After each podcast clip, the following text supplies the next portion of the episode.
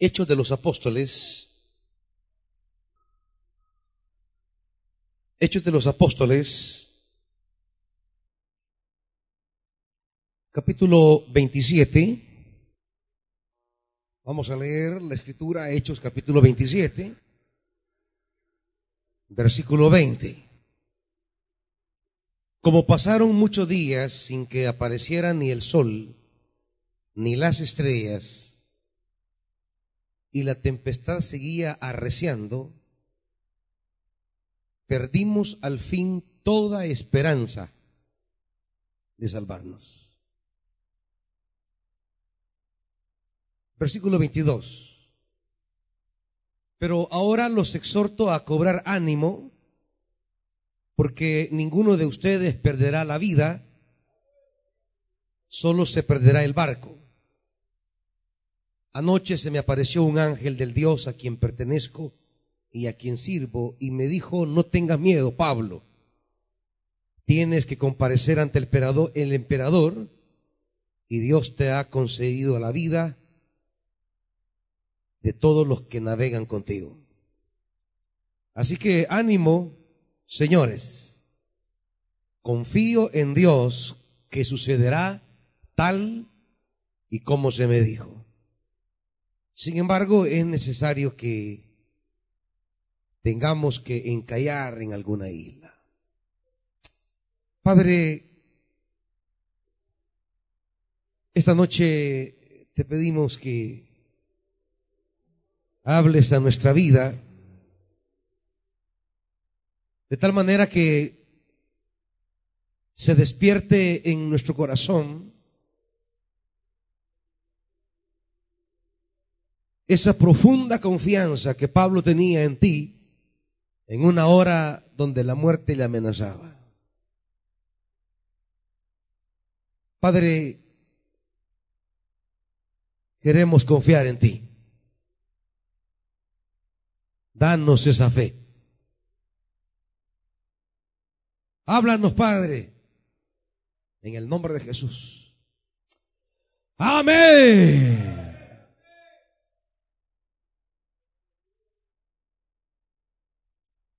La palabra de Dios quiere esta noche desafiarnos a una a una total confianza en Dios. Pero debemos eh, eh, debemos de comprender lo que lo que significa esta confianza en Dios. La Biblia nos va a exhortar a no confiar en los hombres no quiere decir que no tengamos amigos. La Biblia nos va a exhortar a no confiar en las riquezas. No quiere decir que no tengamos riquezas. La Biblia nos va a exhortar a no confiar en, en, en los grandes y poderosos. No quiere decir que no tomemos decisiones como elegir al gobernante que usted crea represente sus intereses y sus aspiraciones. No quiere decir que usted no pertenezca a algún partido político. No, no quiere decir eso. Cuando la Biblia habla de confiar en Dios, lo que quiere decir es que no obstante que tengamos amigos, riquezas, patrimonio, o que usted confíe en algún partido político en términos de, de, ser militante o de ser simpatizante o de ser un votante, que a pesar de tener esas cosas, su corazón no está ahí.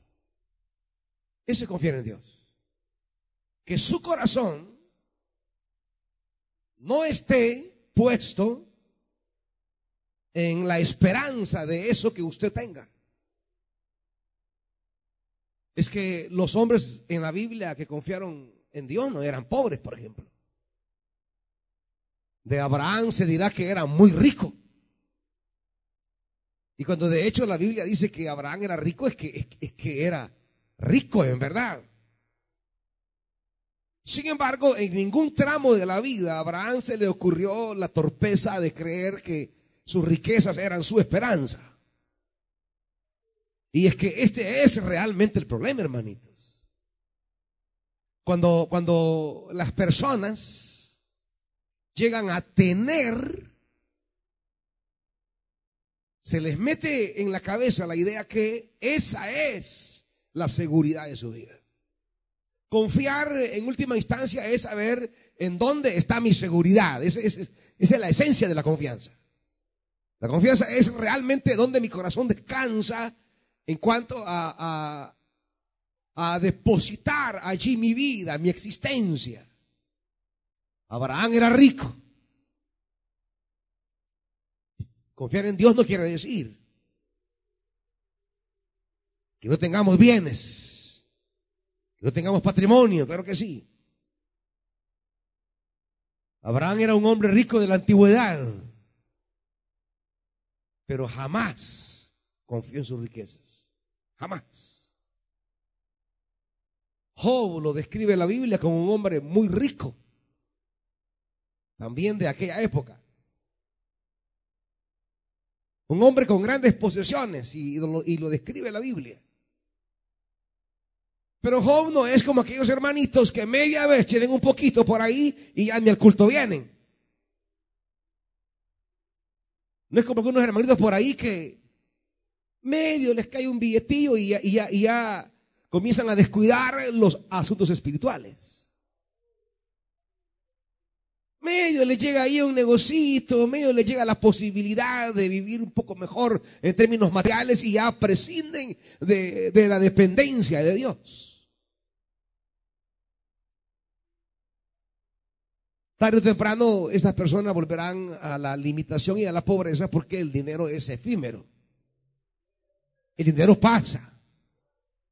El Señor no pasa, hermanitos. El Señor es para siempre. Y si en la vida un día llegamos a perderlo todo, cosa que puede ocurrir, pero jamás nos desligamos de Dios, ese Dios hace posible que podamos nuevamente volver a ser bendecidos materialmente. Los bienes, los, bienes van y vienen, hermanitos. El dinero va y viene. El Señor permanece para siempre. Y es una, es, es, una pena que muchas personas tienen un nivel tan pobre de la vida que se conforman con el dinero tienen una, una visión tan pobre de la vida que para ellos el dinero lo es todo. Hay personas que son tan pobres en su existencia que el dinero las llena. Hay personas que tienen una pobreza interior que con tener dinero les basta. Y claro, el dinero no puede realmente llenar las cosas más importantes de la vida, hermanitos. Por eso es que en la Biblia los hombres de Dios eran personas muy adineradas, pero la característica que, eh, esencial que les representó es que ellos entendieron que realmente su plenitud, su alegría, su realización, su esperanza no estaba en algo tan pobre como el dinero.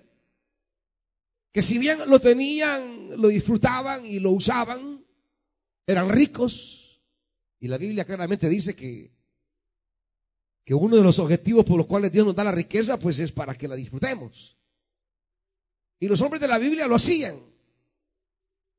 Sin embargo, jamás cayeron en la, en la, en la, en la vil ilusión de creer que sus riquezas eran la alegría de su vida.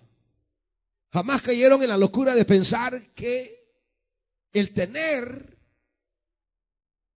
les daba la plenitud que ellos como seres humanos anhelaban. Nunca. Nunca. Ahí tenemos a Job. Un hombre rico en gran manera. Pero todos los días se presentaba delante de Dios presentaba sacrificio a Dios, levantaba altar al Señor. Y es más, dice que sus hijos hacían fiesta. Y él tenía temor de que sus hijos le hayan ofendido a Dios en alguno de esos desórdenes que tenían sus hijos. Y dice que él levantaba un altar por cada hijo ofreciéndole a Dios sacrificio. Y él decía, yo no sé si mis hijos habrán ofendido a Dios en esto que hicieron. Yo quiero interceder por ellos. Job tenía un celo por mantener esa comunión con Dios. Job tenía un celo por mantener eh, eh, eh, sin, sin, ningún tipo de estorbo esa, esa, esa relación con Dios. Job de ningún modo quería permitir que nada se interpusiera entre Dios y él. Porque los hombres verdaderamente grandes saben que el dinero no es tan grande como para darles a ellos el valor que ellos tienen delante de Dios. Por eso ellos jamás se llenaron con el dinero. Nunca el dinero fue su realización, su plenitud, aquello en que podían confiar, aquello en lo que podían descansar, aquello donde podían poner su esperanza. Jamás, nunca. El dinero no lo fue. Porque para ellos habían cosas más importantes que el dinero en la vida. Sí, el dinero es importante, pero no es de las cosas más importantes en la vida. Y ellos lo entendieron perfectamente. Por eso, a pesar de ser muy ricos, mantenían siempre una constante inclinación a buscar a Dios, porque sabían que Dios es mucho más grande que el dinero. Dios es mucho más grande que la riqueza.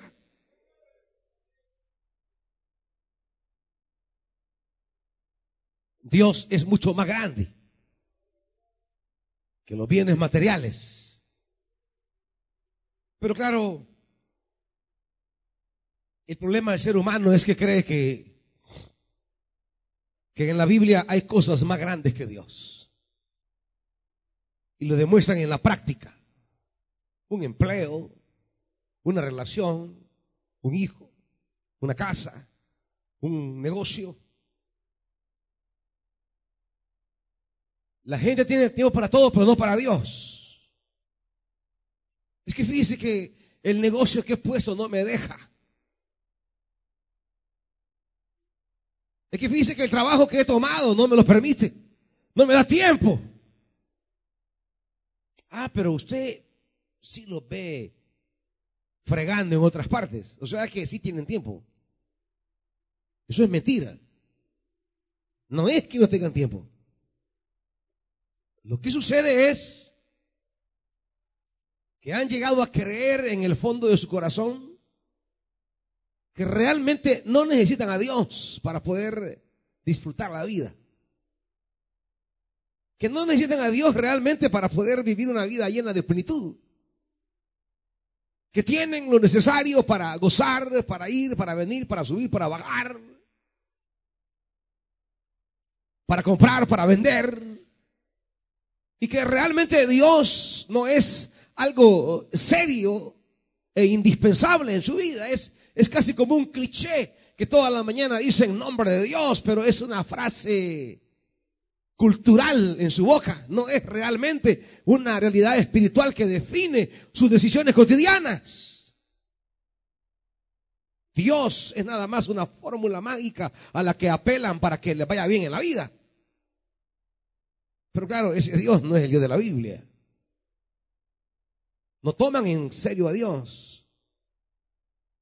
Bendita las personas a quienes Dios llena de riqueza sus manos y están siempre al pie de Dios, sirviéndole, a los pies de Dios, trabajando para Él. Porque no es, no es que, que Dios nos anhele nuestra bendición, hermanitos. No, si es que esa es la idea de la vida. Esa es la idea de seguir a Dios.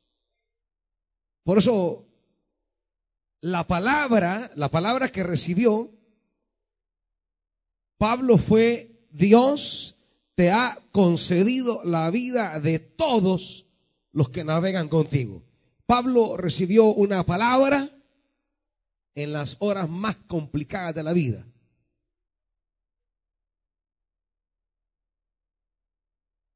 Para Pablo esa palabra es el valor esencial de su vida. Usted no puede cambiar la palabra de Dios por el dinero, hermanito.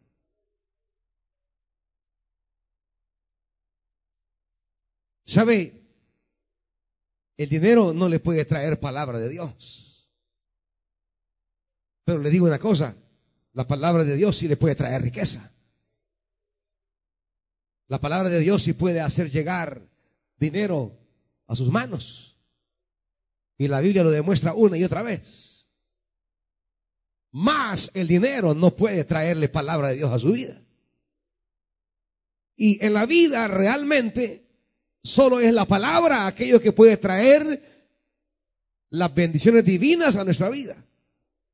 Pero hay gente que prefiere mejor los placeres de la vida y no escuchar la palabra.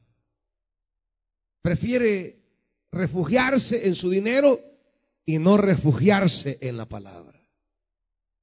Por eso la gente que es así disfruta temporalmente de la riqueza. Y digo temporalmente porque la riqueza es temporal.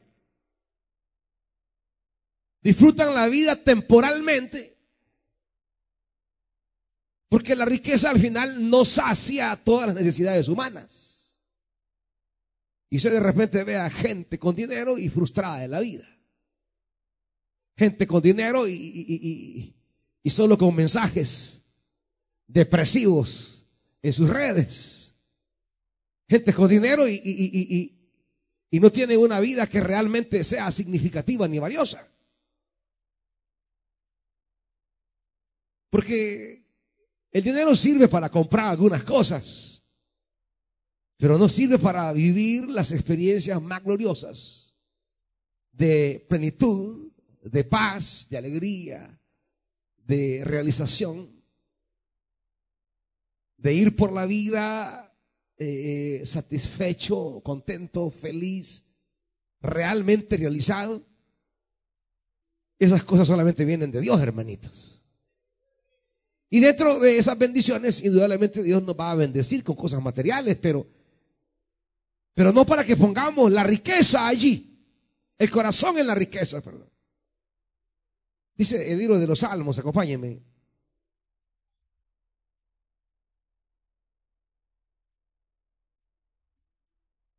Dice el Salmo 62.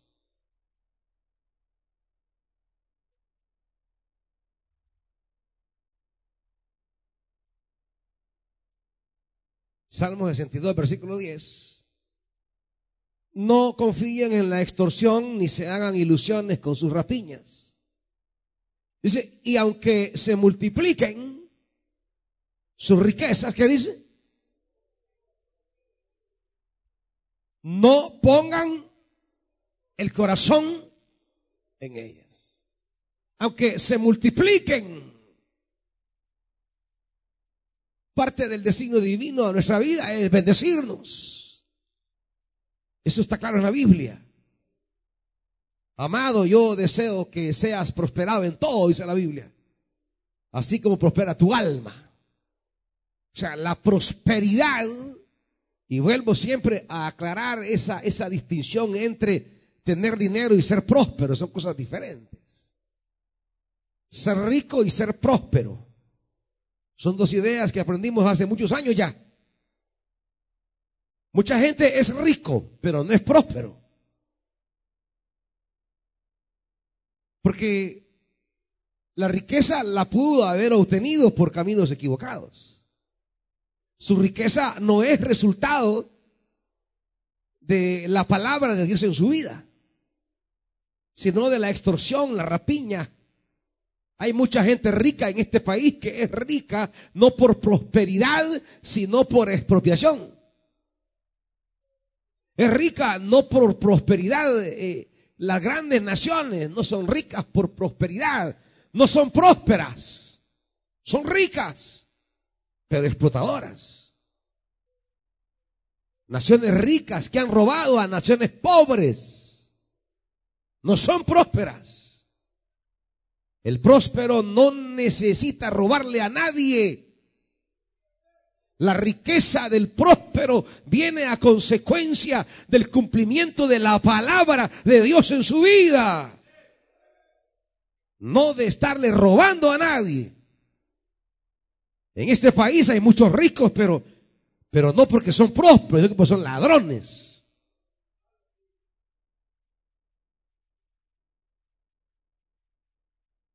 Tienen riqueza material porque han robado, pero no son prósperos.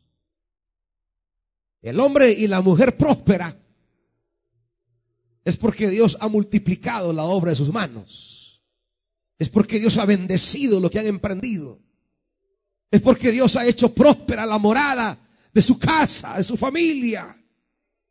Porque es Dios quien ha multiplicado, ha abierto puertas, ha bendecido, ha traído sobre ellos lo que ellos por sí mismos no podían. Por eso en la Biblia los hombres de Dios eran prósperos.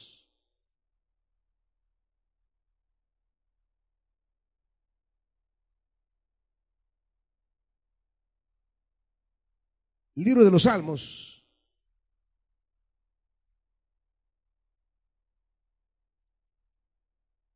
Acompáñeme.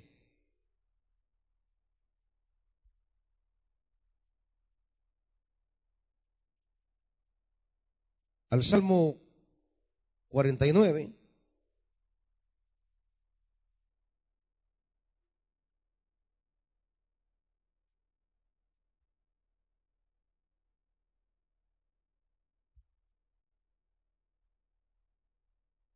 El salmista convoca a los pueblos, versículo 1, oigan esto, pueblos todos. Escuchen esto, habitantes del mundo. Versículo 5. ¿Por qué he de temer en tiempo de desgracia cuando me rodean inicuos detractores? Si usted confía en sus riquezas en tiempo de desgracia, puede llegar a tener miedo. Pero si usted confía en el Señor y viene a su vida un tiempo de desgracia, no tiene por qué temer, hermanito. No tiene que temer. Su Dios es más grande que la desgracia.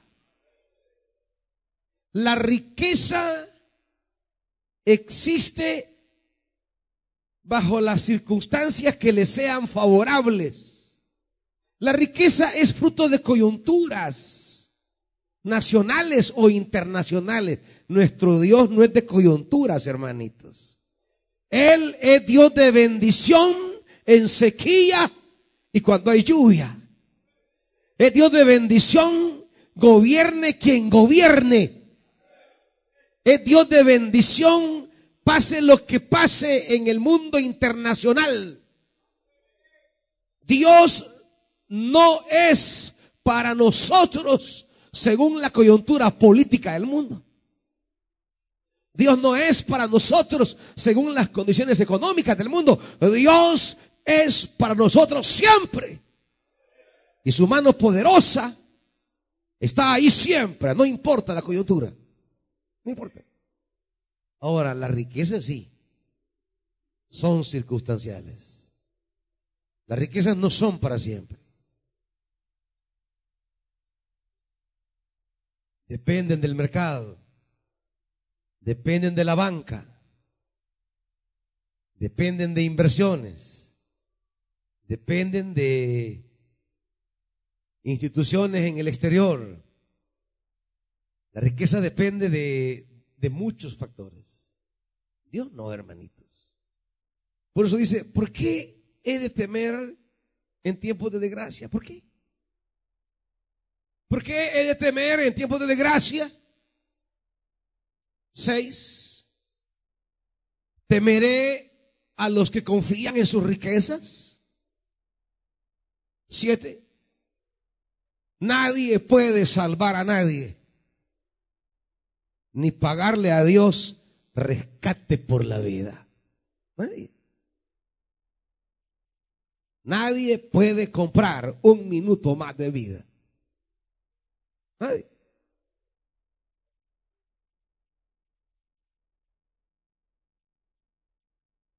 Nueve. Tal rescate, ocho, perdón, es muy costoso. Ningún pago es suficiente. Nadie vive para siempre sin llegar a ver la fosa. O sea, el dinero no le extiende la vida a nadie, hermanito. No hay ningún rico que haya vivido 200 años. Por más millonario, mire el señor Bill Gates, perdón, el, el, el, eh, el, de la... No, el, el, de las otras computadoras, el del iPhone.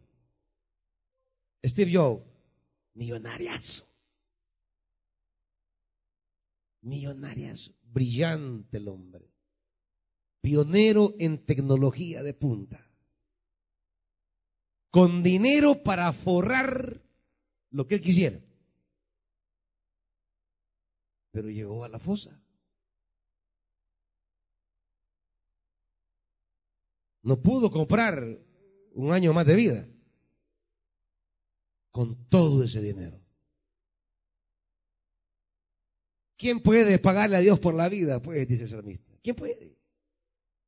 ¿Quién puede pagarle a Dios por la vida? Diez, nadie puede negar que todos mueren, que sabios e insensatos parecen, perecen por igual y que sus riquezas se quedan para otros. Aunque tuvieran tierras a su nombre, sus tumbas serán su hogar eterno, su morada por todas las generaciones. tienen propiedades, pero no se las pueden llevar. 12. A pesar de sus riquezas, no perduran los mortales. Al igual que las bestias, perecen. Tal es el destino de los que confían en sí mismos el final de los que se envanecen. La confianza. ¿Dónde está mi confianza? El apóstol Pablo va a hacer una declaración tajante. Miren, hemos perdido toda esperanza, pero Dios me ha dado una palabra y yo confío, que esa palabra se cumplirá tal como se me ha dicho. Yo confío.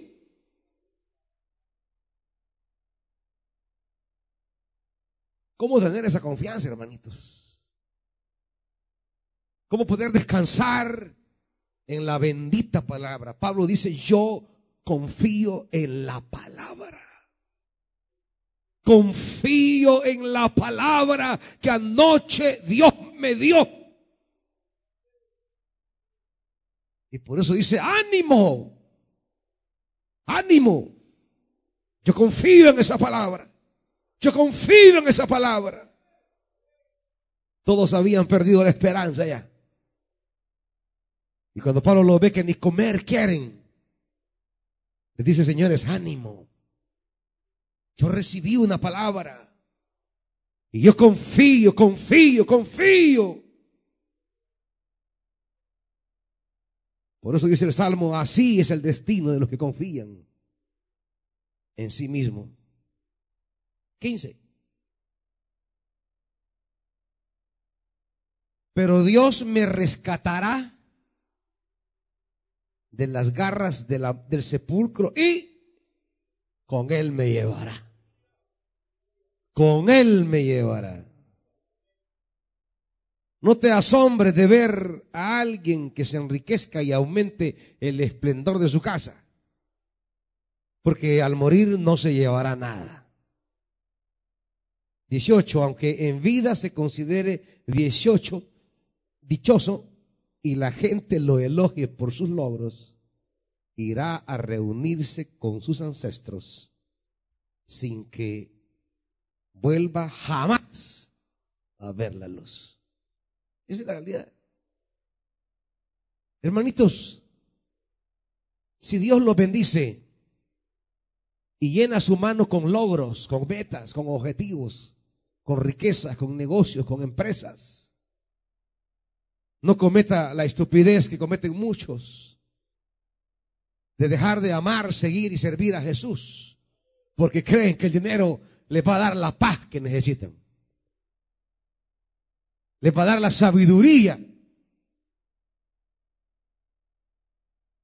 Hay gente que es buena para hacer dinero, pero no para ser dichoso, no para ser bienaventurada, son cosas diferentes. Una cosa es ser rico, otra cosa es ser dichoso, feliz. Hay gente con dinero que no es feliz. Por eso le dice dichoso, feliz, realizado, contento. El hombre qué, la mujer qué. Para ser feliz hay que tener criterio, decisiones correctas. Y esta no la da el pistro, hermanitos. Esta la da el Señor. Hay gente con dinero tomando decisiones tan tontas en su vida personal. tiene recursos, pero no sabe manejar su vida. Sabe manejar un negocio, pero no sabe manejar su vida en la tierra. Por eso es que necesitamos a Dios, hermanitos, para ser verdaderamente dichosos para que Dios nos dé la sabiduría, el discernimiento, la comprensión, la lucidez, para que Dios alumbre la mente y el corazón, para no ir tomando decisiones equivocadas en la vida.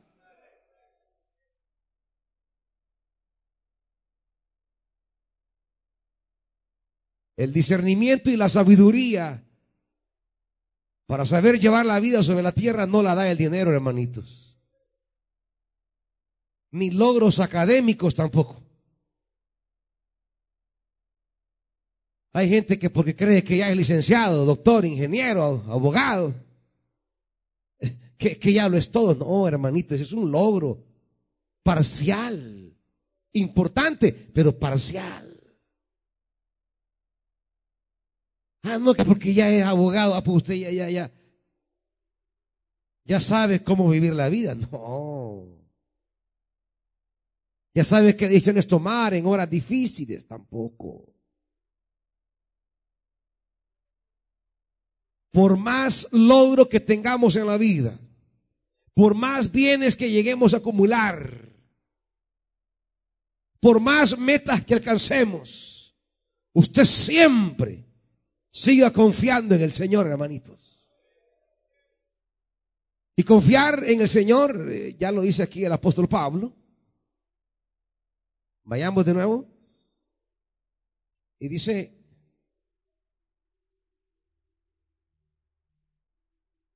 veintitrés.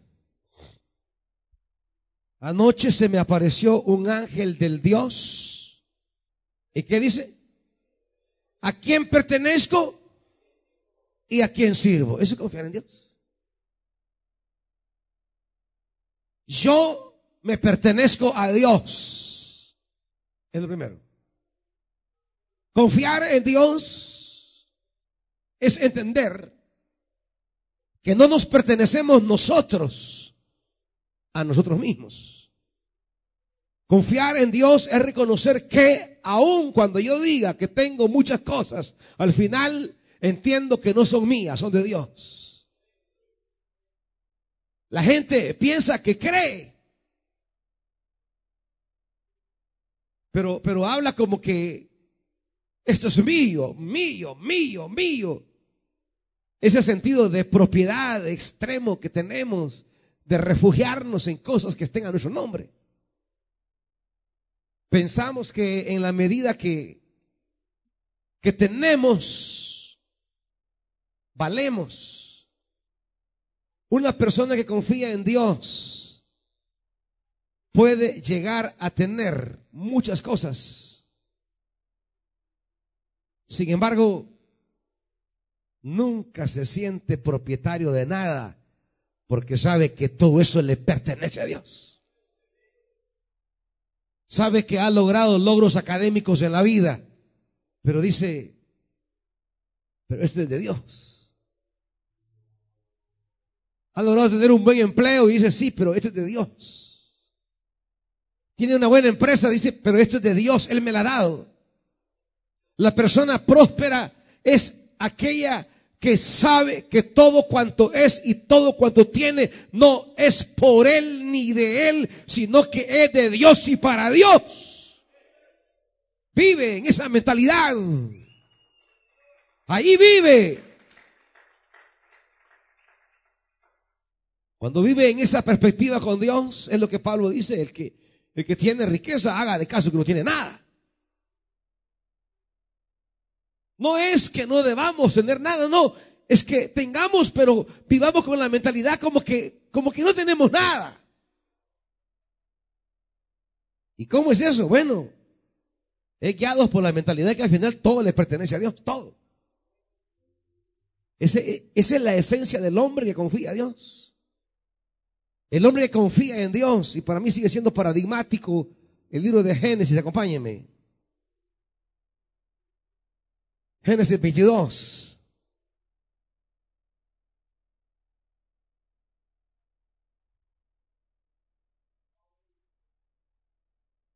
Este pasaje para mí sigue siendo tan emblemático para entender al hombre que confía en Dios, la mujer que confía en Dios.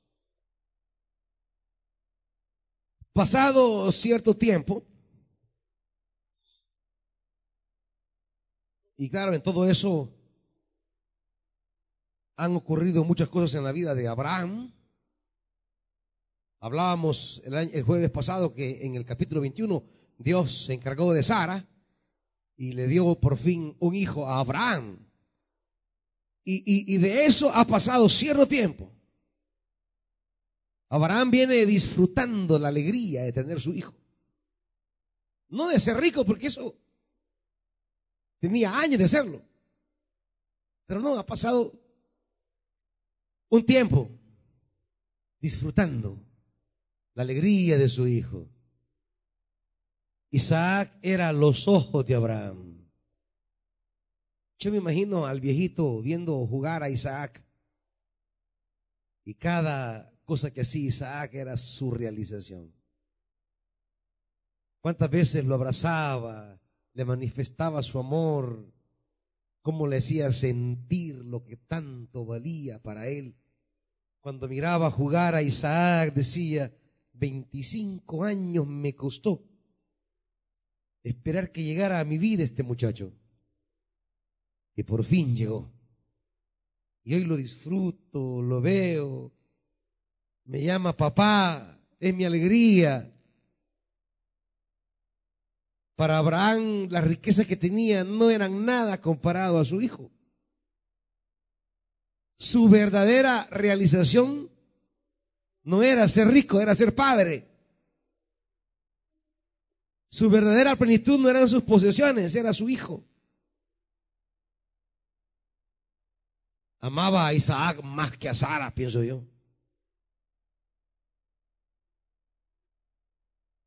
Era su alegría.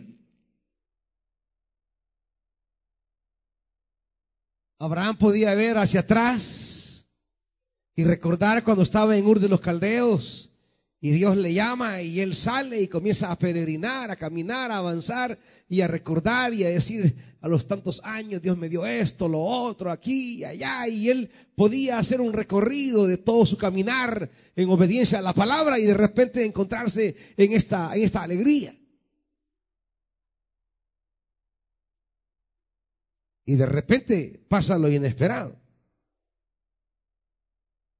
Dios le dice a Abraham, Abraham.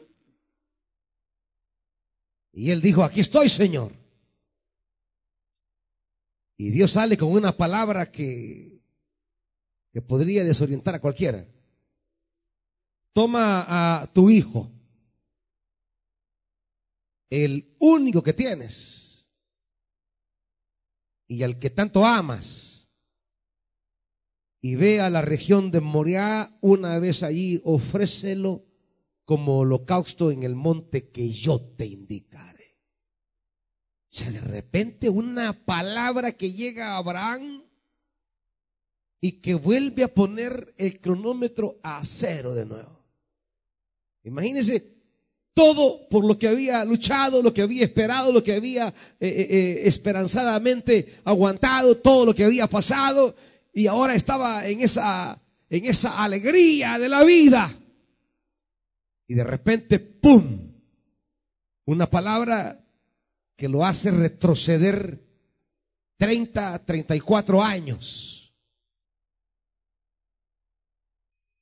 Una palabra que lo hace retroceder 25 años esperó y si el niño tenía 12, 37 años. Es como una palabra que vuelve a poner el cronómetro a cero, como decirle, bueno, Abraham, empecemos de nuevo. Imagínense. Abraham, todo, todo, todo, todo, todo, todo, todo. Todo eso lo quiero para mí. Y claro, para Abraham el todo no eran las riquezas. Para Abraham el todo no era la mujer. Para Abraham el todo no eran los esclavos. Para Abraham el todo era su hijo. Dios le pedía a su hijo, le pedía todo. No sé si me entienden esto, hermanitos. O sea, Dios estaba poniendo el cronómetro otra vez en cero. Volvamos a empezar. ¿Sabe por qué? Porque Abraham nos va a enseñar que en la vida hay cosas más importantes que las riquezas. Nos va a enseñar que en la vida hay cosas más importantes que un hijo. Nos va a enseñar que lo más importante en la vida es que pertenecemos a Dios. Pertenecemos a Dios. Y Abraham sabe que lo que ha recibido, de Dios lo ha recibido y él lo puede tomar cuando quiera. Eso es confiar en Dios. Eso es confiar en Dios. Porque a veces nosotros, habiendo recibido de Dios una bendición, nos aferramos tanto a esa bendición que ya no queremos que Dios la tome. Que ya no queremos que Dios disponga de eso. Es decir, dejamos a Dios fuera de la ecuación.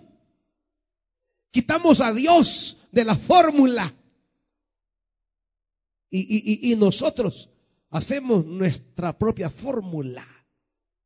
Hacemos nuestra propia clave y dejamos a Dios fuera de eso. esto es mío.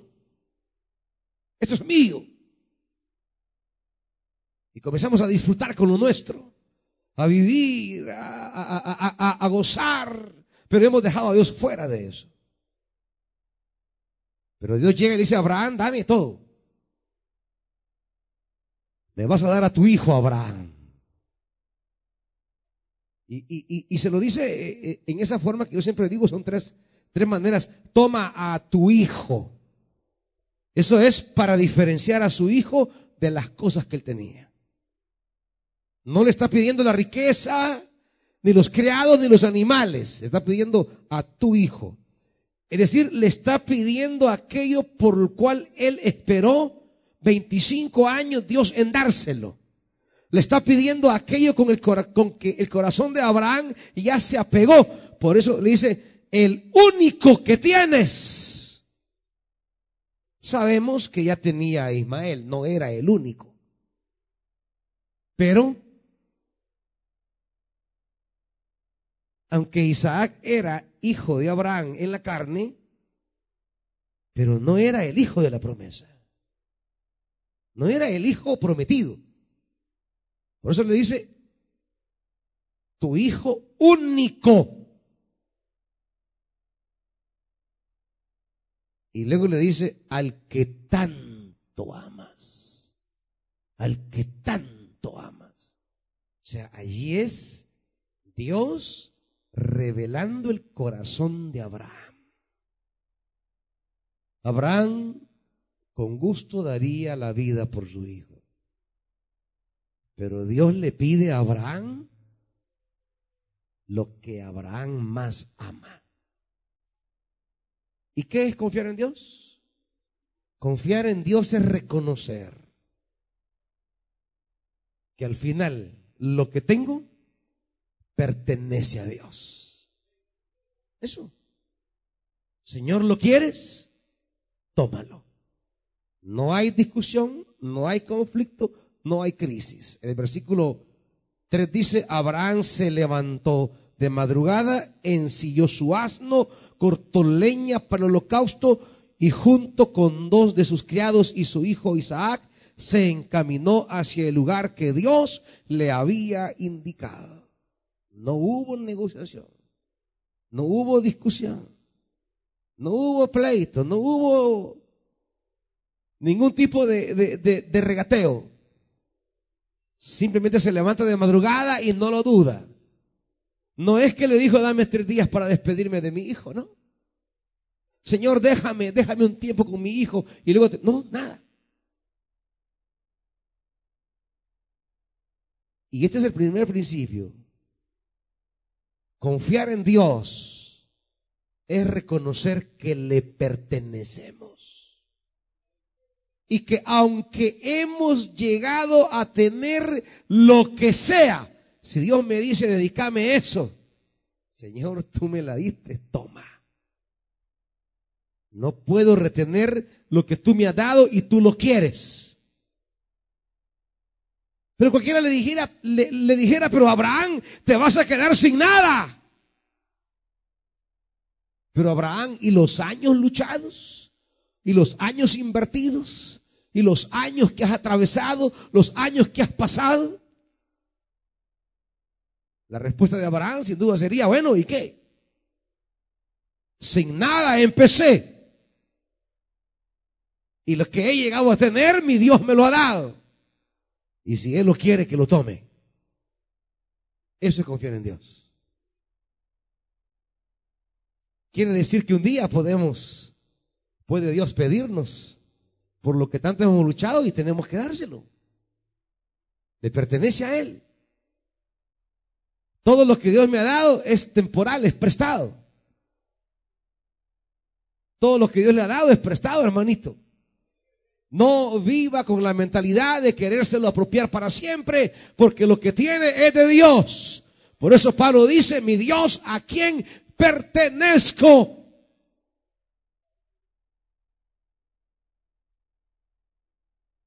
Eso es confiar en Dios. A Él pertenezco. Y no importa cuánto te haya costado, le pertenece a Dios. Y no importa todo lo que hayas esperado, le pertenece a Dios. Y no importa todo lo que hayas aguantado, le pertenece a Dios. Y no importa todo lo que hayas sufrido, le pertenece a Dios. De Jehová es la tierra, el mundo, su plenitud y todo lo que en él habitan. Todo le pertenece a Dios. Todo. Todo, todo, todo. Usted se lo debe a él. No, no se la esté picando que es suyo. Usted solo es un administrador nada más. Dios le ha puesto al frente de una familia, de un negocio, de un trabajo, de una empresa, de una profesión, de un oficio, solo para que lo administre nada más. Pero Él es el dueño.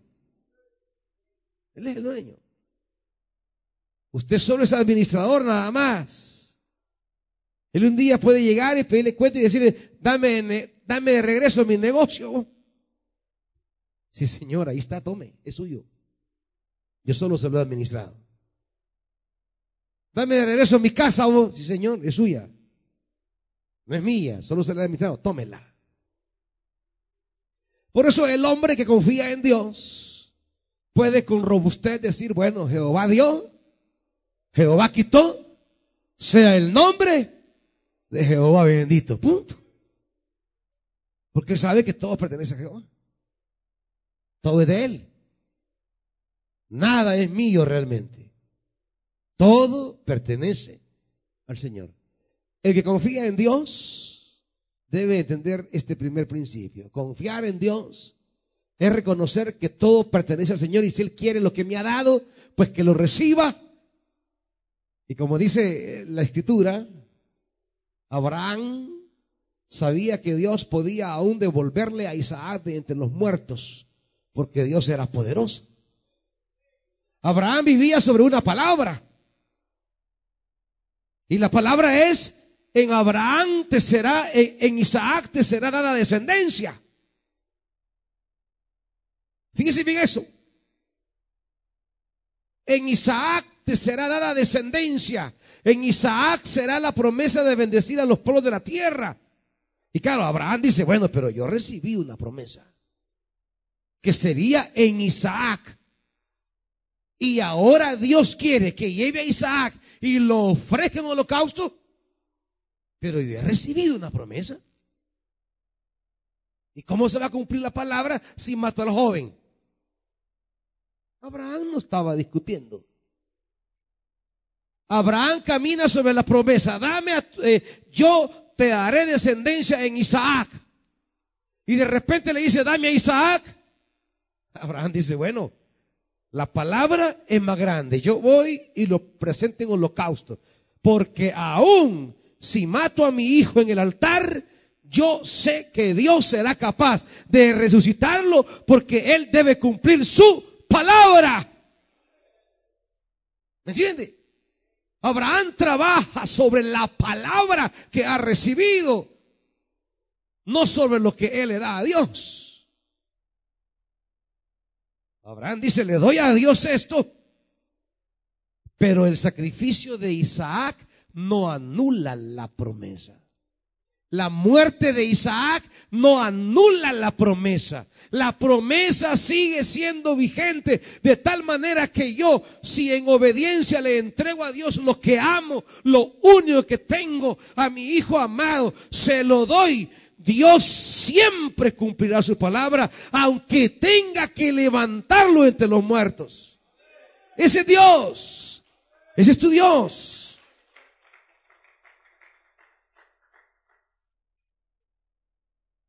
No se pone a discutir a Abraham. No se pone a pelear a Abraham. Sabe que el Dios que le cumplió la primera vez le va a cumplir la segunda vez también.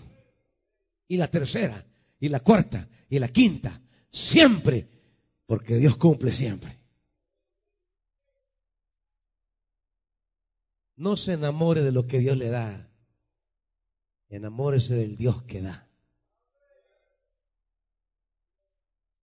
Segunda cosa que significa servir a Dios, este, confiar en Dios, es el Dios a quien pertenezco y a quien sirvo. En el servicio usted demuestra su confianza en Dios. Cuando usted, para usted el servicio es la prioridad, es lo esencial, es lo definitivo.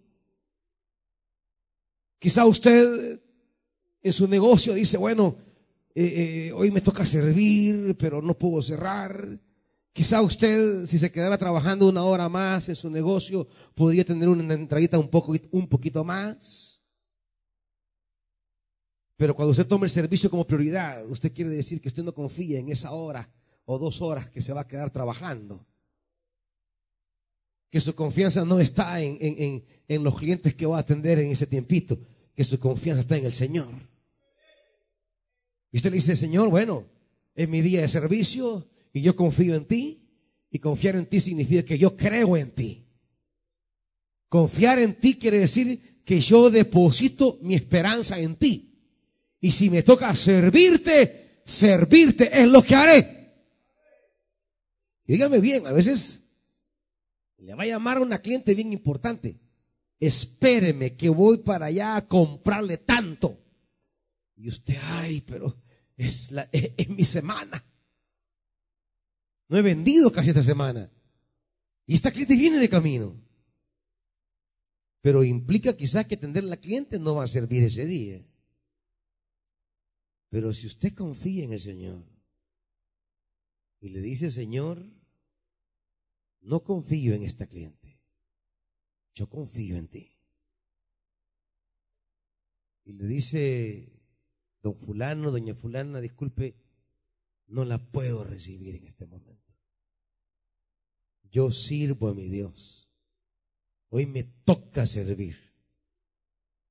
No la puedo, disculpe, no la puedo recibir ahora.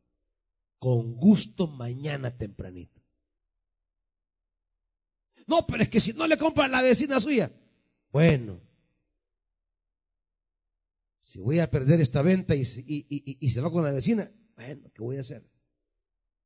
Prefiero perderla a usted como cliente y no perder a mi Dios como mi proveedor.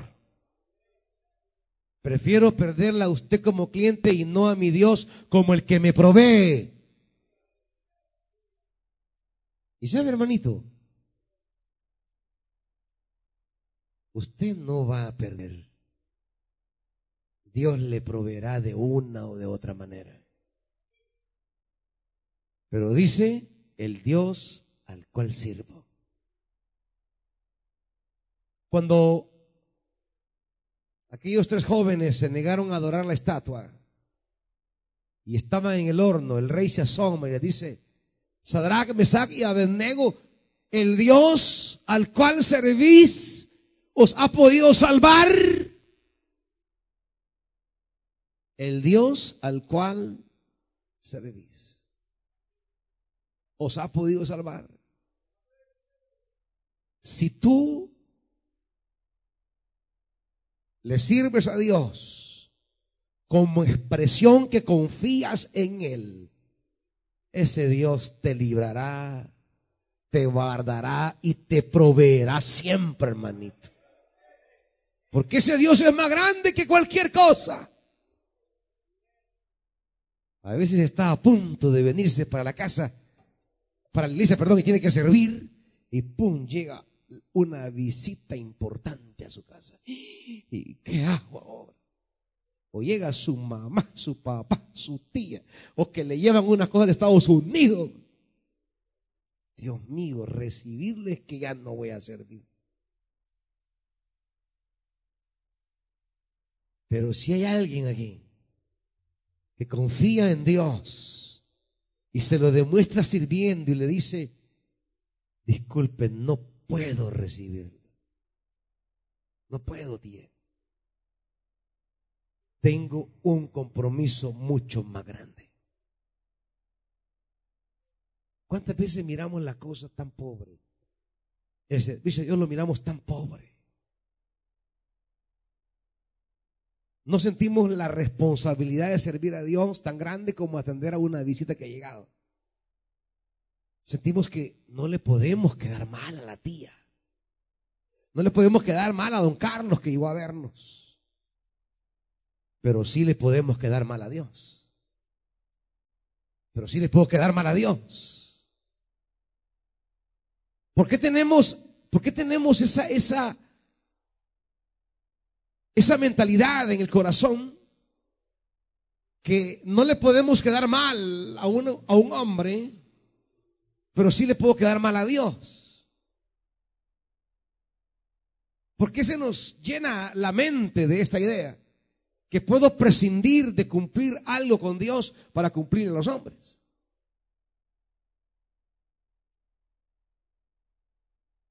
Confiar en Dios es una cosa radical, hermanitos.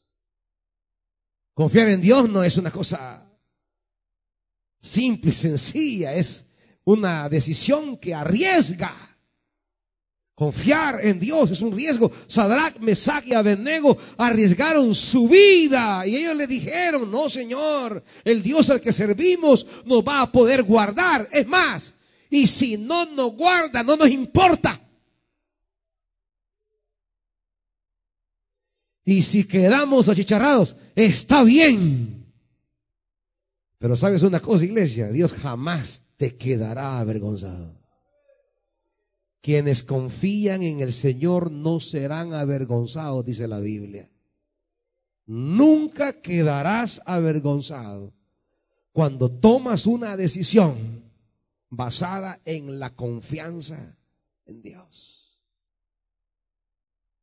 Y dice Pablo, el Dios al que pertenezco y al cual sirvo.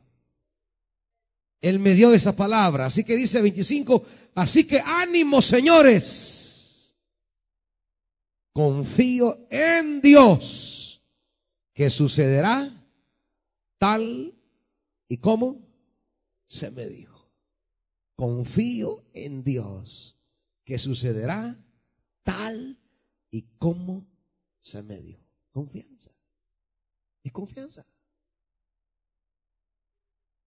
es estar por encima de las realidades humanas. La nave se está despedazando. Muchos días sin sol ni estrellas, la tempestad arrecia, se pierde toda esperanza. Pero Pablo dice, yo confío, yo confío en ese Dios que hará las cosas tal como dijo.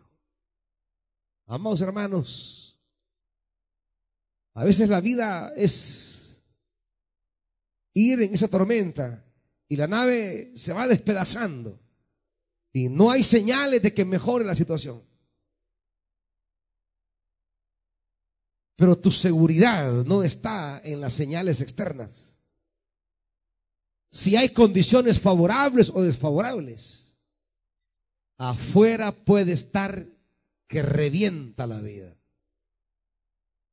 Tu descanso debe ser en la palabra que Dios te da la palabra que recibe de Dios, la palabra que Dios pone en tu corazón. Y no dudes, no vuelvas atrás, no dejes de servir. Sigue confiando en el Señor. La palabra que se te ha dado se cumplirá. Y aunque alrededor no mires ninguna señal positiva, sino que al contrario dice, la tormenta seguía arreciando. No había ningún signo positivo. Todo era adversidad. Todo era crisis. Pero había una palabra. Y confiar es seguirle, pertenecerle y servirle. Pertenecerle y servirle. Pertenecerle y servirle. Porque se va a cumplir tal como se te ha dicho. Porque el cumplimiento de la palabra no depende de las señales externas, sino de la fidelidad de Dios en cumplir la palabra. Afuera, como decíamos hace ocho días, cuando la promesa es entregada, quizá lo que pueda venir a la vida es dificultades, crisis, obstáculos. Pero no importa. La palabra se cumplirá. La palabra llegará a tiempo. Pero sigue y sirve. Sigue y sirve. No cometa la locura que por tener algo mejor, una bendición, un trabajo mejor, un negocio mejor, y que te está yendo bien, no cometas la locura de dejar de servir a Dios, creyendo que eso te va a sostener. El Dios al que sirves no depende de la luna, de las estrellas, ni del sol. Él depende de su mano poderosa. Él no depende de los reyes ni de los presidentes. Él depende de su gloria y de su poder. Iglesia, esta noche Dios te convoca a que confíes decididamente en Él. A que no se fracture tu esperanza. A que no se quiebre tu fe. Porque se va a cumplir tal y como Dios te lo ha dicho. Así que esta noche, iglesia, aunque no aparezca el sol ni las estrellas y, las y la, y la tormenta siga arreciando y que en tu mirada humana hayas perdido toda esperanza de salvación. Dios te dice, confía en mí. Y usted dígale, Señor, yo te seguiré, yo te serviré, yo confío en ti. Venga delante de Dios y dígale, Señor, yo confío en ti. Mi vida está en tus manos. No confío en mi propia mano. Como le decía Dios a Israel a través de Isaías, si ustedes no creen en mí, no permanecerán firmes. Si no creen en mí, le decía, no permanecerán firmes. Confíen en el Señor, hermanitos. Porque nadie que confía en Dios quedará avergonzado. Nadie que confía en Dios será humillado. Quizá por la decisión de servir a Dios, algunos te humillen, te critiquen, te juzguen, te condenen, se burlen de ti. Y te dicen qué loco eres por tomar esas decisiones. No. Usted siga al Señor. Usted manténgase. Siga y sirva. Siga y sirva. Usted dígale a Dios, Dios, aquí estoy. No hay sol, no hay estrella, solo tormenta. Más yo confío en ti. Más yo confío en ti. Dígaselo. Yo confío en ti.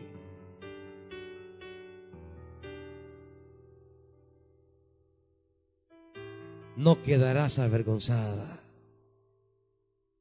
No quedarás avergonzado. Tu Dios es fiel. Él no deja caer a tierra ni una de sus palabras. Él no vota ninguna de sus promesas. Sé que a veces Oh, la tormenta llega,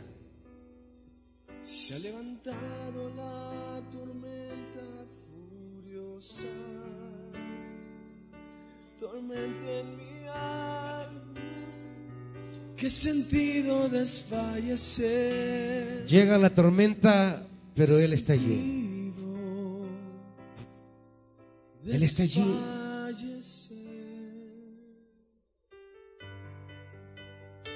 Aquellos habían perdido esperanza de salvarse. Creían que todo había terminado. Creían que se había acabado todo. Y en la más horrenda tormenta. Quizá en tu pequeñez, Tomó mi mano y sobre las olas me sostuvo. quizá en tu limitación, Y en la más horrenda tormenta. tú creas que eso es imposible. Tomó mi mano y sobre las olas. Que todo ha terminado.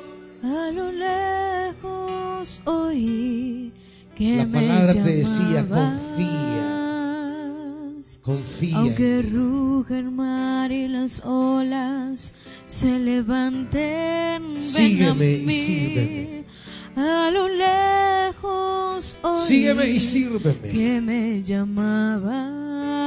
Porque no quedarás avergonzado. Y aunque ruja el mar y las olas Porque no quedarás avergonzada. se levanten, ven a mí. Y aunque los hombres te den pronósticos, más horrenda tormenta.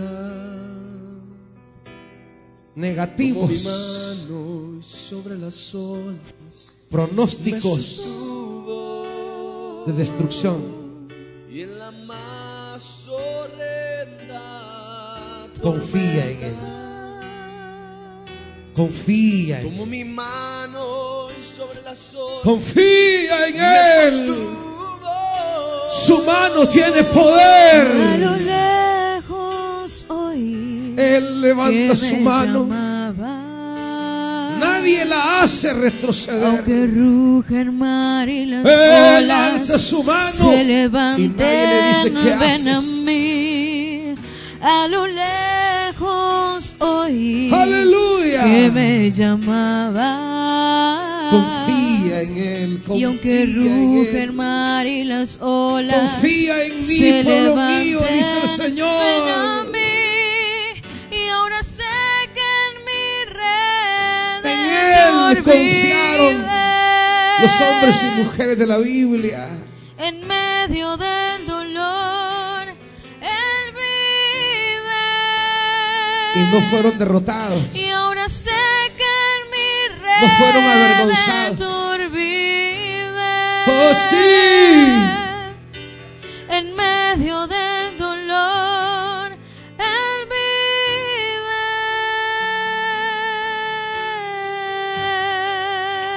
Tu vida, tus proyectos, tus metas, tus sueños no dependen de los hombres. Dependen del Dios al que perteneces y al cual sirves. Las circunstancias políticas pueden cambiar, las económicas pueden cambiar, las sociales pueden cambiar, las institucionales pueden cambiar, las familiares pueden cambiar, pero tu Dios no cambia. oh mi amado Tu Dios es el mismo. Se ha levantado la tormenta Tu Dios es el mismo. furiosa, tormenta en mi alma. ¿Qué sentido Confía en Él. Confía en Él. ¿Qué sentido Confía en Él y Él hará. desfallecer? Confía en Él y Él se moverá. A lo lejos oí Confía en Él y Él actuará. Aunque ruge Dile, el mar yo y las olas mi vida se ti, levanten, ven a mí. Yo reafirmo mi anhelo A lo lejos oí que me Porque yo llamabas. confío que por encima de cualquier circunstancia Y aunque ruge el mar y las olas Tú estás ahí. se levanten Sí. a mí. Y ahora sé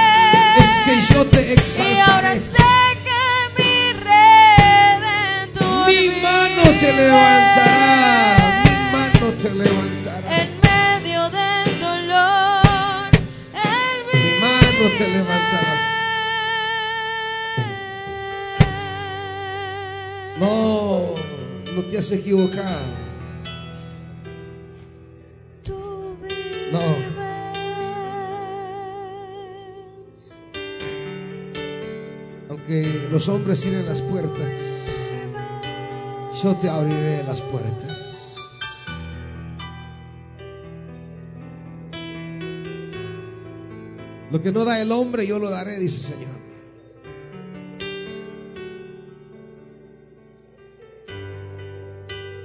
Padre, en el nombre de Jesús.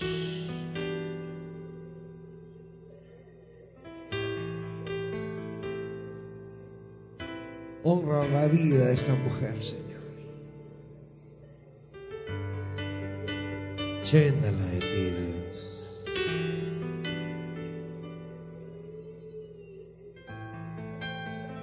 Padre, en el nombre de Jesús.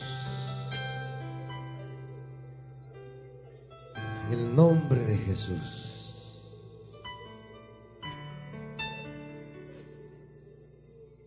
Lo imposible es lo que yo hago, dice Dios. Y eso es lo que yo haré. Yo quito hoy todo temor, todo temor que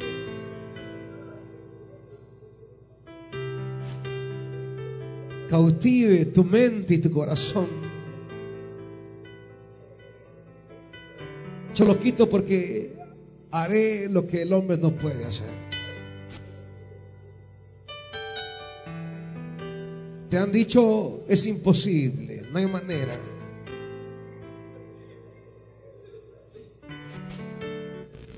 Óyeme bien, dice el Señor. Sigue y sírveme.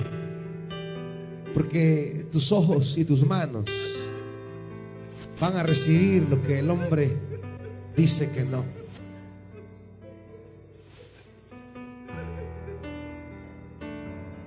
Porque yo soy tu Dios. Confía en mí. Padre, en el nombre de Jesús.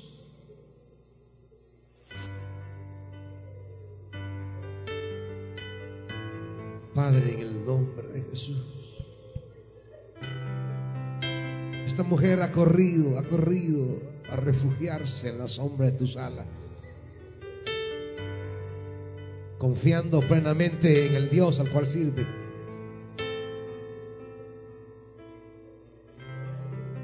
Señor, levante su cabeza.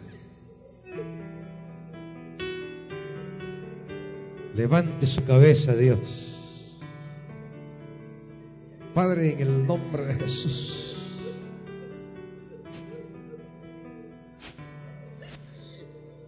Yo romperé toda cadena, dice el Señor. Te he dado una promesa sobre ti y los tuyos. Te di una palabra sobre tu casa. Y ciertamente yo la cumpliré, dice el Señor. No temas, ni te aflijas. Que no se angustie tu corazón. Porque se cumplirá tal y como te la dije.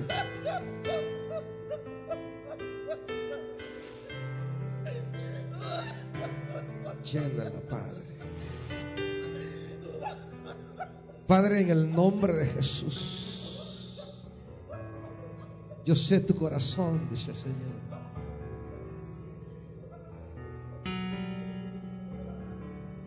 No temas. Yo sé lo que quieres.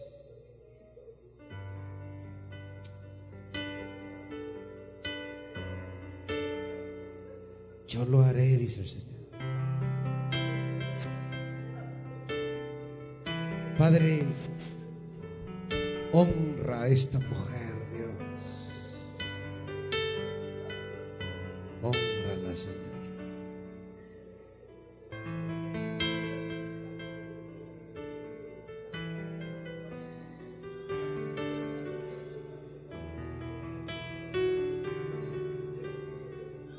Padre, en el nombre de Jesús. Mírala, Dios, y escúchala. Atiéndela.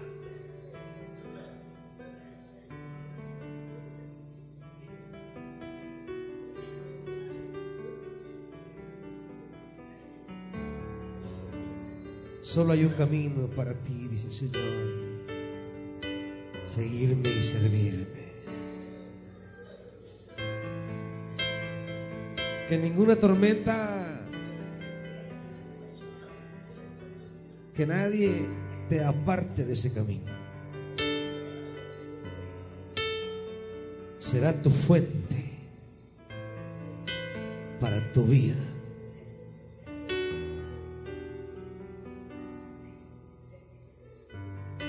Confía en tu Dios, iglesia.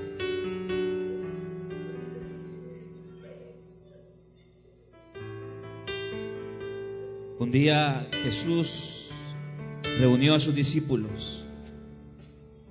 El momento se estaba acercando. Estaba a punto de partir donde el Padre. Y las palabras de Jesús fueron, confíen en Dios y confíen también en mí. Iglesia, esta noche es una noche para poner nuestra confianza en Dios, en nuestro Señor Jesucristo. En los momentos más difíciles que podamos vivir, frente a los enemigos, frente a las frustraciones humanas, frente a esas decisiones que algunos toman jugándose la vida. Si las cosas que haces los haces para Dios y lo haces para honrar a Dios, entonces confía en Él, porque Él te levantará, Él te sacará, Él te sostendrá y Él te llevará a los lugares que Él tiene diseñados y preparados para tu vida. Solo sírvele. Aférrate a lo que tienes. Aférrate a tu servicio porque tu servicio es la llave que abrirá puertas para ti y para tu familia. Sírvele a Él, ámale a Él y dile a Dios, yo te pertenezco, mi vida es tuya. Todo lo que tengo no es producto de la habilidad de mis manos, es producto de tu misericordia, de tu voluntad. Porque cuando no era nada, tú pusiste tu mirada en mí y me has dado esto, Señor. Padre, esta noche nos tomamos de tu palabra. Palabra que nos dice que confiemos en ti. Quizás la tormenta, la oscuridad ha apartado el corazón de confiar y depositar en ti la esperanza para salir de la crisis que se viven. No son los humanos, Dios. No son partidos políticos. Tú sigues estando en tu trono y sigues reinando. Y para tu amada iglesia, Padre, que hoy hemos recibido una palabra, te decimos esta noche, aquí estamos, te pertenecemos y reafirmamos nuestro compromiso de servirte. A ti sea la gloria, Dios, en el nombre de Cristo Jesús. Amén. Que Dios nos bendiga a todos, hermanos.